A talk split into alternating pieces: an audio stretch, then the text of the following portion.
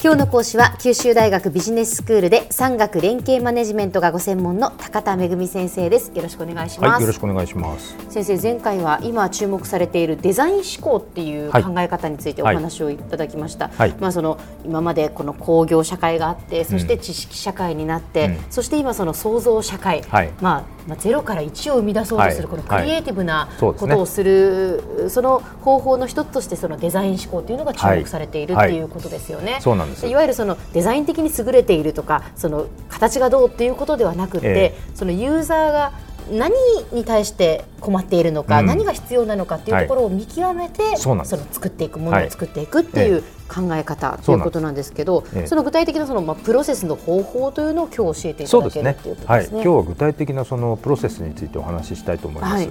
デザイン思考の重要なコンセプトの一つはですね、うん、人間中心のイノベーションとい。うことです。デザイン思考で3つのことを重視するんですけど、一、つが今申し上げた人間にとって望ましいことかどうかっていうこと。2つ目はですね技術的にそれが実現可能かどうかという。ことで3つ目はビジネスとしてじゃあ成長性があるのかどうかってこの3つがこうちょうど重なるところでこれがまあデザイン思考のですね、まあ、スイートスポットっていうかですね、はい、一番狙うべきところなんですね。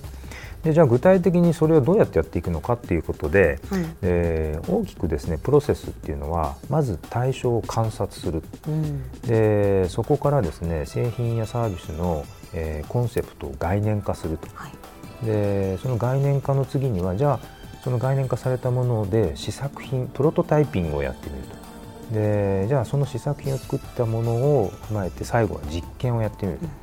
でそのプロセスを繰り返すことで、えーと、徐々に製品やサービスっていうのがブラッシュアップされてユーザーが本当に望むものに近づいていくという考え方なんです。はい、でまずあの観察っていう段階なんですけれども、えーこれはですね一人がずっとじっと何かを見て観察するっていうことじゃなくて、うん、多様な視点から対象を観察するっていうのは重要なんですね。なのでデザイン思考ではあのよくいろんな分野の専門家を集めてその専門家がチームを作って、うん、それで現場に赴いてユーザーを観察するんですよ。あのよく言われることなんですけどドリルを買いに来た客っていうことで、え優れた販売員はですねあのなんでドリルが必要なんですかっていうのをこう聞くわけです。うん、ですると,、えーと、壁に穴を開けたいんです。あそうですか。でなんで壁に穴を開けたいんですか？あの自分の家の壁には絵を描けたいんです、うんうん、でそうするとドリルが欲しいっていうことじゃなくてその人の目的は壁に絵を描けたいってことなんですよね。そうですね、ええ、そこまで行き着かないといけないわけです。でそれが分かるとドリルを売るんじゃなくて壁に絵を描けるために最もふさわしい商品を別なものを進めることができるわけですよね。確かにで実はあの十分にこの問題の本質をに踏み込むってそういうことなんです。でこの観察が十分でないままに問題の解決のための方策を考えちゃうとすごくその解決策っていうのは個人の思い込みだとか、まあ、自画自賛にまみれちゃってるあの間違った解決策なわけですよ。はいはい、でユーザーがそれをこう提供されてもえー、こんなの僕が欲しいものじゃないんですけどってものが出来上がった後ででそういう反応されちゃうっていうことなんですね。なので観察してユーザーの問題の本質をしっかりと掘り下げて分析するっていうのは重要なんです。はいじゃああの次に観察した後どうするかってことなんですけど、ええ、その後は問題解決の方法を徹底的にこう考えてそれを概念化するんですね。はいはい、でこの時はアイデアをたくさん出すっていうことなんかをやるので、まあ、よく巷で言われるようなブレインストーミングとかですね、うん、アイデアを否定せずにたくさん自由に発散させるような方法で多様なアイデアを出していく。でこの時に例えばまあ奇想天外に思えるようなアイデアも実は応用したら使えるっていうことだってあるわけですね。だからあのこのブレインストーミングの段階では決してそのアイデアを否定しないということが大事なんです。はい、次に製品やサービスの概念が確定したらその概念を表現できるようなこうプロトタイピングっていう試作品作りをやるんです。ね、先生たびたびこのコーナーでもこの試作品を作るのがすごく大切だっておっしゃいますよね。そうなんです、うん、実は形にしてみるっていうのは、とても重要なことなんですね。この試作品を作って何度もこう繰り返し、えー、作ってそれをこう良くしていくっていうのは実はデザイナーがやるあの仕事の重要な一つなんですよね。でそういった意味でもやっぱりデザイン思考っていうのはデザイナーの手法っていうのをこううまく応用しているということを言えるわけです。うんで最後プロトタイプができたらですね実際にユーザーに対してそれを提供してみてで実験をやるんですね。でプロトタイプっていうのは仮説の塊なんですね、うん、こういうふうに作っておけばユーザーはこういうふうに使ってくれるだろうとかこういうふうに満足してくれるだろうっていうそれはあくまでも仮説なんですね。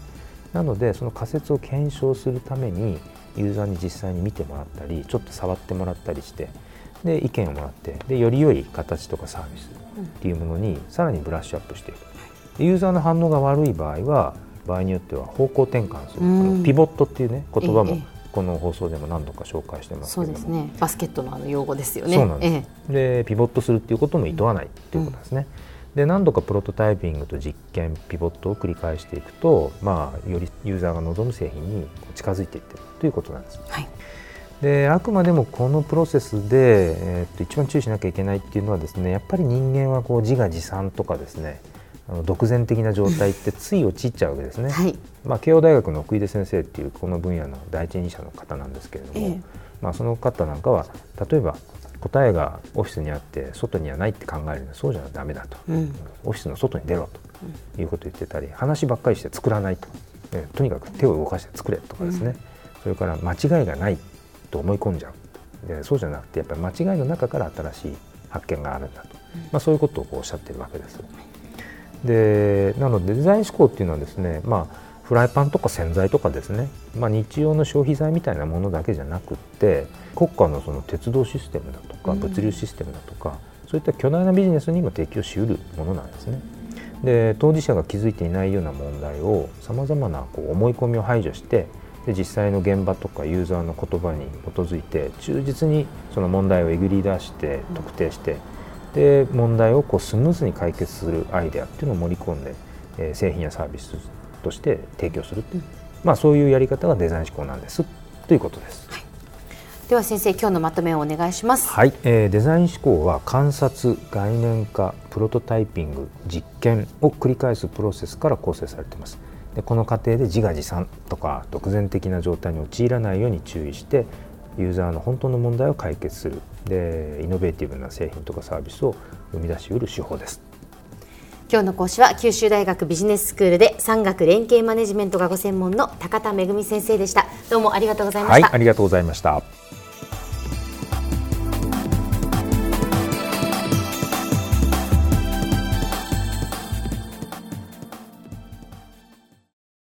続々ぐいぐいメラメラつながるゾワゾワハラハラメキメキつながる。ズキズキ。モワモワほかほか。つながる。キリキリ。ザワザワキュンキュン。ガンガン。ワクワク。うずうず。ドキドキ。ルンルン。バクバク。九州人のいろんな気持ちつなげます。九州から輝こう。キラキラつながる。 QTnet